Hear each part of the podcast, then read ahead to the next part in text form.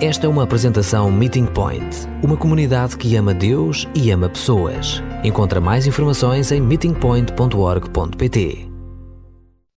E, e nessa medida gostava então de hoje convosco a fazer uma, uma breve viagem. E peço-vos que possamos juntos abrir a Bíblia em Abacuque, no capítulo 3.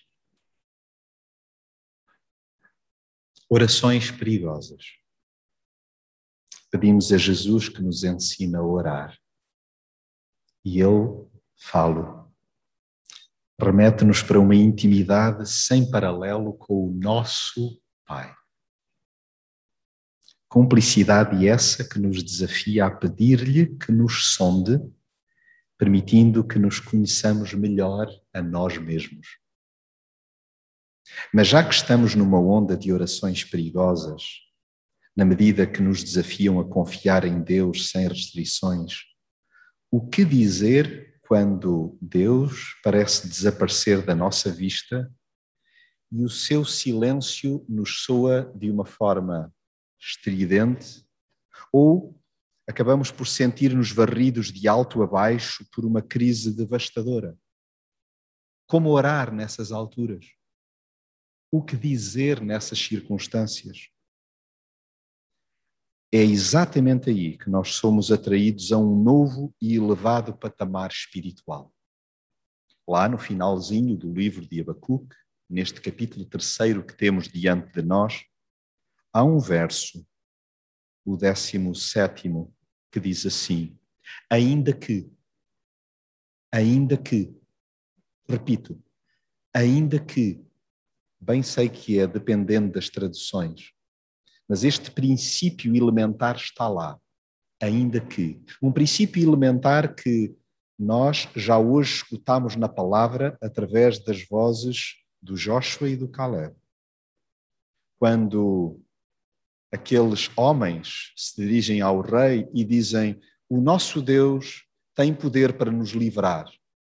Mas, mesmo que não o faça, ainda que não o faça, mesmo que não nos livre, ainda que, diz lá então em Abacuque o seguinte: ainda que a figueira não floresça, nem haja fruto nas vides, ainda que falhe o produto da oliveira e os campos não produzam mantimento, ainda que o rebanho seja exterminado da malhada e nos currais não haja gado, todavia, todavia, eu me alegrarei no Senhor. Ainda que, ainda que, ainda que, todavia, todavia, todavia. A oração é um diálogo aberto com Deus, onde pensar, indagar e questionar é tão importante quanto escutar. Bem sei que durante anos a fio, provavelmente até em muitas comunidades cristãs, onde crescemos, não fomos incentivados. Eventualmente, até fomos convidados a medir bem as palavras quando conversamos com Deus.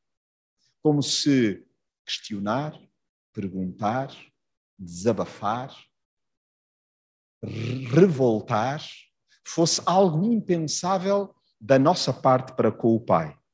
No entanto, Abacuque, aprendemos com ele que é útil escutar, mas de algum modo também poderes abrir o coração e expor todas as nossas dúvidas. E Abacuque, ao longo do livro, falo. Aproveito para eh, referir que me revejo muito na postura de Abacuque. Bem sei que vamos simpatizar todos com o significado último que vou trazer para a mesa do nome do profeta. Mas começo pela mais impopular. Boa parte dos estudiosos considera que Abacuque é um nome comum que provavelmente teria como base um vegetal, uma planta. Não há nada de excepcional. Seria como os nomes que nós estamos habituados, porventura, de Margarida, Rosa, e remetem-nos para flores. No caso de Abacuque, pensa-se que pudesse ser uma planta ou um vegetal. Aproveito ainda assim para dizer como somos parecidos, frágeis, débeis, de passagem, Na verdade, acabamos por perceber que estamos diante do Criador e somos pequenas criaturas. Ainda assim, tão bom saber que nós podemos expor rigorosamente tudo, como julgam alguns estudiosos o significado do nome Abacuque seja luta ou abraço. E eu creio que aí todos juntos percebemos que a relação que se quer com Deus é de um abraço, é chegada, mas que envolve necessariamente também contacto físico forte, que é para estreitar laços, mas nessa medida gostava que pudéssemos fazer então esta viagem à luz deste livro de Abacuque. Porquê? Porque também nós, tal como Abacuque, estamos em luta e soltamos muitos ais. Um bom exercício de oração é podermos expor para o papel, podermos escrever orações que são compostas de ais, o que nos dói, quais são os espinhos, quais são as queixas. E Deus deseja ouvir.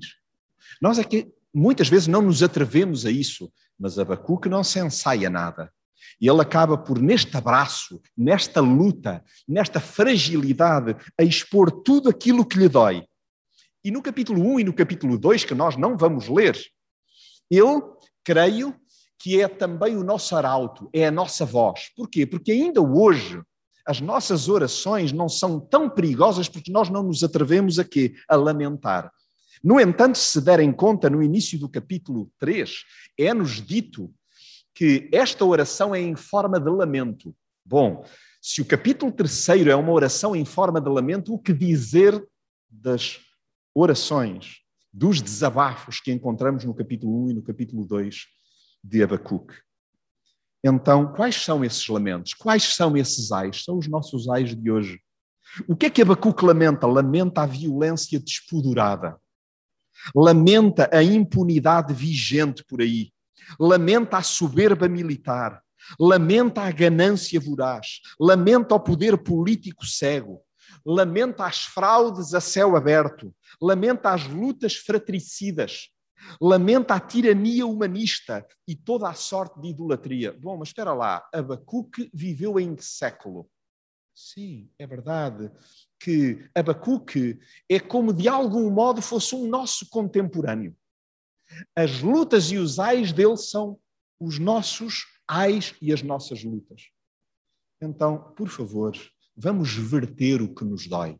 Sejamos adolescentes, mulheres, homens, estejamos nós empregados ou aflitos no plano da nossa economia, estejamos num quadro familiar aparentemente certinho, estejamos nós em convulsão, que nós possamos falar dos nossos ais, que nós possamos falar a Deus daquilo que na verdade nos faz sofrer. Então, há orações que brotam de períodos escuros na vida, mas que viram música para que as cantemos e, sobretudo, entranhemos. São fruto de diálogos difíceis com Deus e que, especialmente para nós, custam a engolir. Porque se há coisa que Abacuque sabia e que o intrigava, é que Deus também faz silêncio. E há alturas em que parece que Deus não fala, que Deus está impávido nós imaginamos que ele também está incomodado. Não podemos dizer que o vislumbramos sereno, mas parece-nos que está impávido, imudecido, que nada diz. Deus, onde estás? Esta é uma oração legítima e que é importante que por nós seja veiculada, que saia da nossa boca para fora. Senhor, não estou a entender onde estás. Não estou a ouvir-te. Não estou a conseguir interpretar o que se está a passar. Então, é tão interessante perceber que Deus, Abacuque descobre isso, nomeadamente em certos momentos, sobretudo no capítulo terceiro, que Deus fala, espera, Ele fala, mas Deus também nos fala no silêncio. E nós escutemos, escutamos aquela expressão, hoje mesmo já oramos por lugares no globo que estão em profunda convulsão e onde ecoa a palavra dentro de nós, não por força, não por violência, mas pelo meu espírito.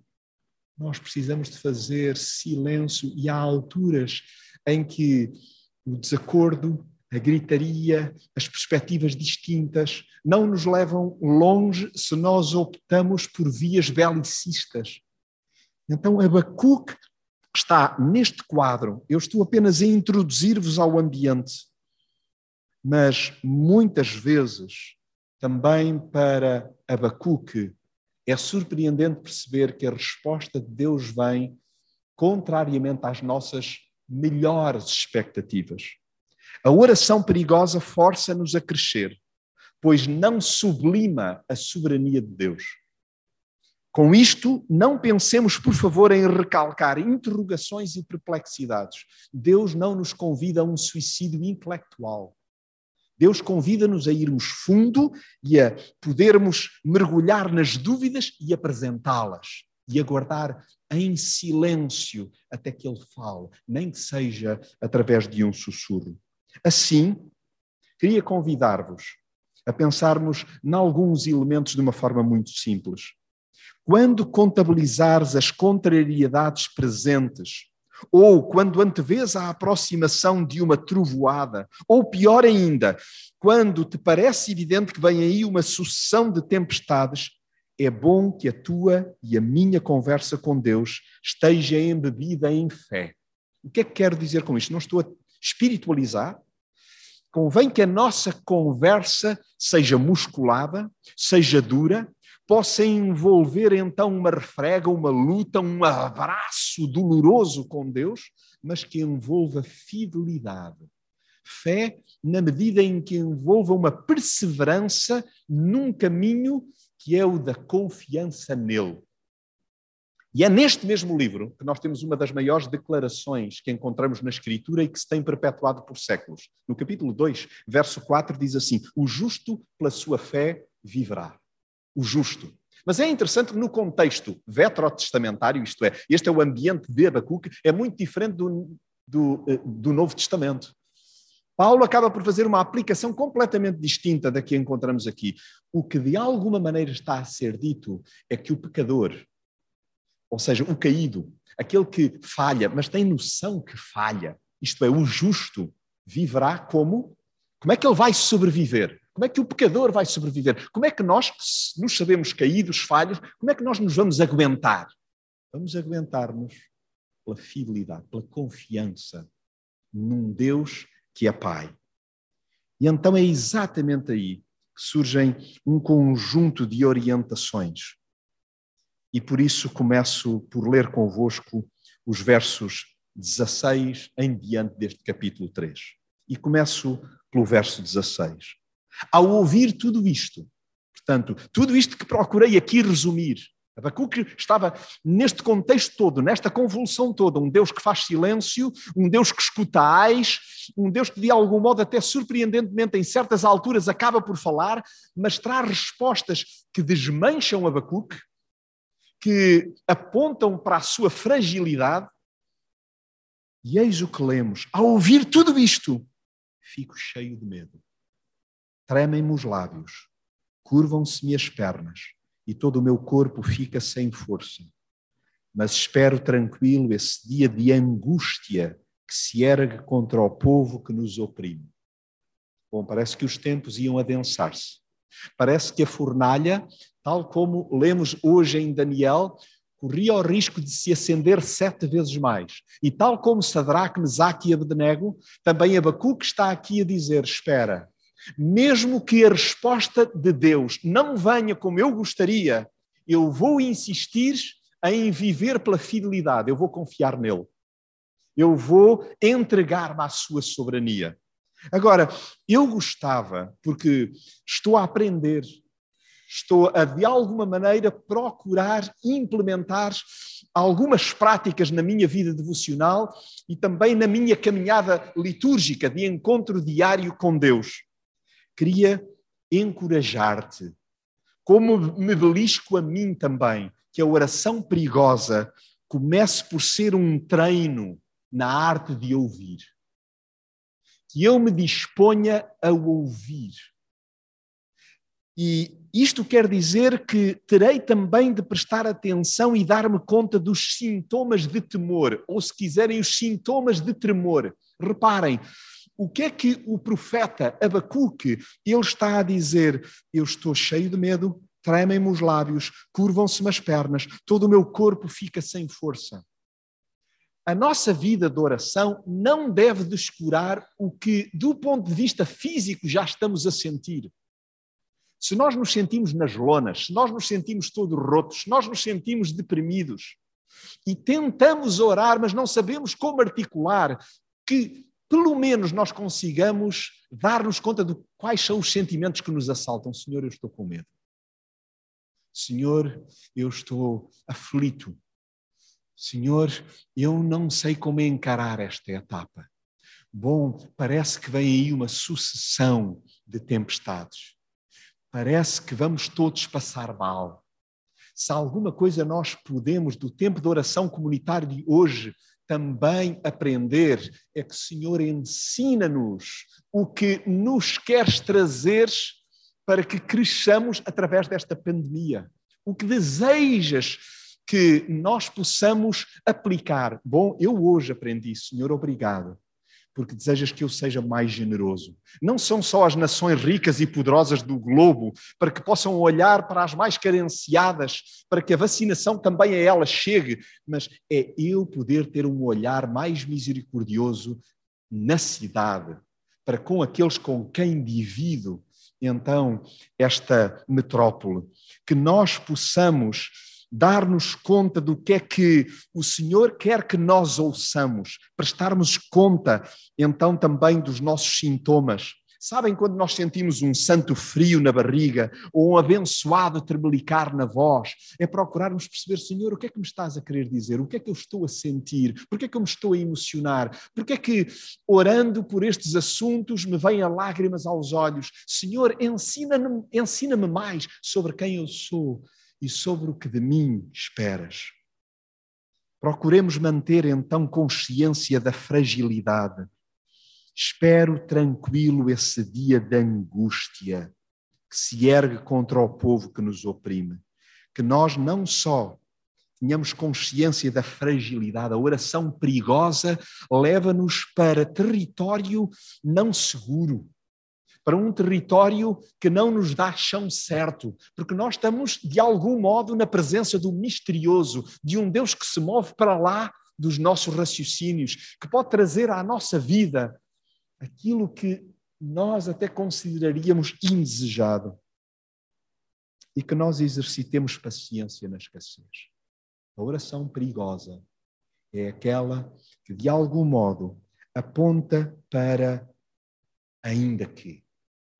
E vejam, lá no versículo 17 releio: Ainda que as figueiras não cheguem a rebentar e as videiras não deem uvas, as oliveiras não produzam os seus frutos, nem haja nada para colher nos campos, ainda que não haja rebanhos de ovelhas nem vacas nos seus currais. Uau! A que é que Abacuque se está a dispor? A que é que nós estamos a ser convidados a ponderar? É que, enquanto seguidores, enquanto cristãos, enquanto pessoas que percebem que há provas das quais nós não podemos fugir. Podemos fugir de doença crónica, podemos fugir de luto, Podemos fugir de angústia severa, podemos fugir de uma sucessão de noites prolongada, às vezes por semanas ou meses, podemos fugir de ataques de ansiedade, de ataques de pânico, podemos fugir de provação? Não. As provações, tal como já hoje lemos na palavra, são uma certeza. Mas lembram-se do ensino de Jesus, no mundo nós teremos apertos, teremos aflições, teremos provações, mas tendo bom ânimo. Eu venci o mundo. O que quer dizer que nós somos convidados a abraçar as provações. A dizer, Senhor, o que me queres ensinar com elas? Mesmo que elas estejam numa cadência que parece que me vão esgotar, que me vai dar um fanico, que eu vou entrar numa espiral depressiva. Senhor, o que me queres ensinar? Então, quando estamos a fazer esta espécie de oração, é como se estivéssemos a dizer para nós próprios: eu vou resistir à espiral louca de adversidades. Há hipóteses sombrias que se concretizam. Não tenhamos ilusões. A vida, na verdade, é um mar incerto. Há alturas em que ele está sossegado, está manso, de algum modo parece que não tem ondulação e do nada se torna encapelado, se torna então amedrontador, parece que nos engole e que acaba por nos fazer então afundar. A realidade derruba muitas vezes a nossa espiritualidade teórica. Cantar é fácil, viver é árduo. Fazer votos, como poderíamos dizer na gíria popular, é canja. Fazer votos é canja. Honrá-los é indigesto. Ou seja, quando chega o momento da tempestade, dizer assim: Eu vou confiar no teu amor. Foi o que hoje, na introdução, recordávamos que esta possa ser a nossa oração nos próximos dias. Eu confio no teu amor. Não estou a ver como. Ainda há muitos ais, ainda há muitos ainda que. Mas a adversidade promove o crescimento quando a frustração dá lugar à obediência. Repito, a adversidade promove o crescimento. Mas quando é que o crescimento se dá? Quando a frustração dá lugar à obediência. Quando nós não vemos o resultado quando de alguma maneira não sabemos se vamos ser queimados vivos, se vamos ser esturricados, se a fornalha se vai acender a ponto de nos dizimar. Mas ainda que eu vou confiar, ainda que o Senhor entenda não nos livrar, eu não vou submeter ao mal. Eu vou escolher o caminho do bem, o caminho da esperança, o caminho do amor. É por isso que Abacuque, o profeta, diz lá no verso 18: Eu, porém, todavia, sinto alegria no Senhor e sou feliz com Deus, meu Salvador. Nós hoje já cantamos uma versão contemporânea destes dois versos, o 17 e o 18. Eu não olho as circunstâncias, o problema é que nós olhamos muitas vezes às circunstâncias. Nós navegamos em função das circunstâncias e não em função do Senhor que está acima das circunstâncias. O que o profeta está a dizer, e que é um estímulo para mim, porque ele é feito de carne e osso, e lembro que para muitos ele tem um nome de uma planta frágil. Que nós possamos, de algum modo, perceber a nossa fragilidade e afirmar: eu escolho a rota vibrante do regozijo espiritual. É essa rota que eu escolho. Todavia, o que é isto todavia? É, apesar de, independentemente de, contrariando as circunstâncias, no fundo, o todavia é uma escolha intencional. Olha, as circunstâncias apontam para que eu desista, para que eu baixe os braços, para que eu viva em lamúria permanente. Todavia, Todavia, eu vou escolher um outro circuito. Eu tenho uma disposição para do, dobrar a adversidade. É, é aquilo que nós muitas vezes designamos como um santo inconformismo, uma separada forma de agir e olhar para as circunstâncias. É a torção à resignação, é espreitar para lá do descalabro. Olha, tudo aponta para que o caos acabe por vigorar. Não eu vou escolher esperar, eu vou escolher mais alegrar-me. E vejam, o profeta diz: Todavia eu me. O que quer dizer que há uma responsabilização pessoal. As provações, nós não podemos fintá-las, mas nós podemos escolher que elas não nos aprisionem. Isso é uma escolha. Por isso, que cada um de nós se possa perguntar: eu tenho-me rendido a circunstâncias adversas ou eu tenho escolhido alegrar-me? Então, que haja garra, todavia eu me, que haja um auto-obeliscão, que o ego disciplinadamente se submeta. É como se nós estivéssemos a dizer: não, não, espera. Eu vou estar no controle das minhas emoções e Deus está a ajudar-me a que eu me alegre a despeito das circunstâncias. Alegrar-nos é como se nós disséssemos: eu vou colocar o desespero de lado, o pessimismo eu vou rechaçá-lo, eu vou satisfazer-me eu vou alimentar-me, eu vou preencher-me, eu vou abastecer-me. A minha fonte, a minha inspiração será sempre o Senhor. Eu confio no teu amor.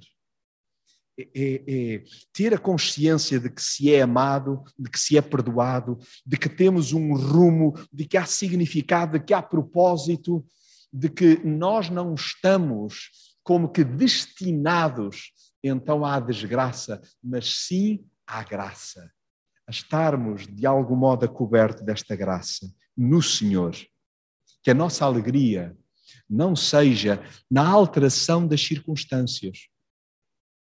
Será que nós nos estamos a convencer de que pós-vacinação, pós-pandemia, partamos do princípio que tudo se estabelecerá nesse domínio? Será que nós pensamos que a nossa vida está resolvida? Não mais haverá provações, não mais haverão dificuldades? É, é um equívoco. Então, o que Abacuque nos está a propor é que nós oremos de uma forma perigosa, que é dizermos, Senhor, bem sei que nos últimos anos, talvez nas últimas décadas, eu me tenho orientado pelas circunstâncias. Quando não há problemas, quando não há dificuldades, é que eu estou feliz. Mas, de alguma maneira, eu estou a ser remetido para uma outra forma de pensar, dispensar adereços, fazer de Deus o meu epicentro, a minha força motriz, porque Ele é que é o Criador, o poderoso, o sábio, o provedor. Ele é que pode realmente trazer alegria e satisfação à minha vida. No verso 19, com o qual terminamos, nós lemos assim: O Senhor meu Deus é a minha força torna os meus pés ligeiros como os do veado e guarda-me em segurança pelas alturas. Que a nossa vida de oração possa ser uma caminhada firme com Deus. Com Deus que nós possamos ver onde pomos os pés, que nós meçamos cada passo e que nós não temamos as alturas não há que temer as alturas, há que temer as ravinas. Há que temer, sobretudo, os ângulos mortos. Há que medir bem onde pomos os pés, a cada dia, a cada momento.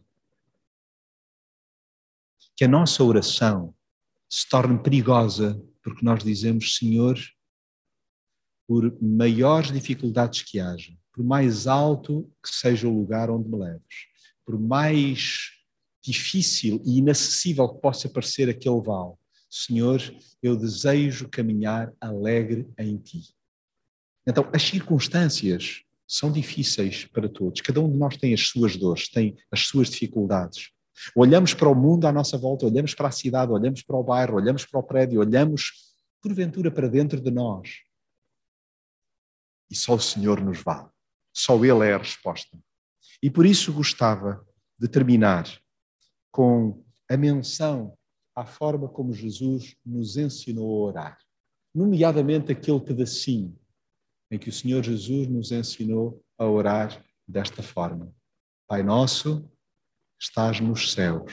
Pai, Pai nosso, estás num outro patamar. Ajuda-me a perceber o que estás a fazer na minha vida. E depois Jesus ensinou-nos: venha a nós o teu reino venha a nós a tua perspectiva, venha a nós o teu domínio, seja feita a tua vontade. Eu confio no teu amor. Então é a tua vontade, o teu desejo que seja concretizada na minha vida. Que nós possamos ficar agora alguns instantes só para que a inquietude do coração possamos reagir, possamos dizer, Senhor, qual é a oração que tu de mim esperas? Que nós, numa palavra, numa frase, a possamos proferir no silêncio do nosso coração, Pai. Deus, estou a perceber o que tu queres de mim.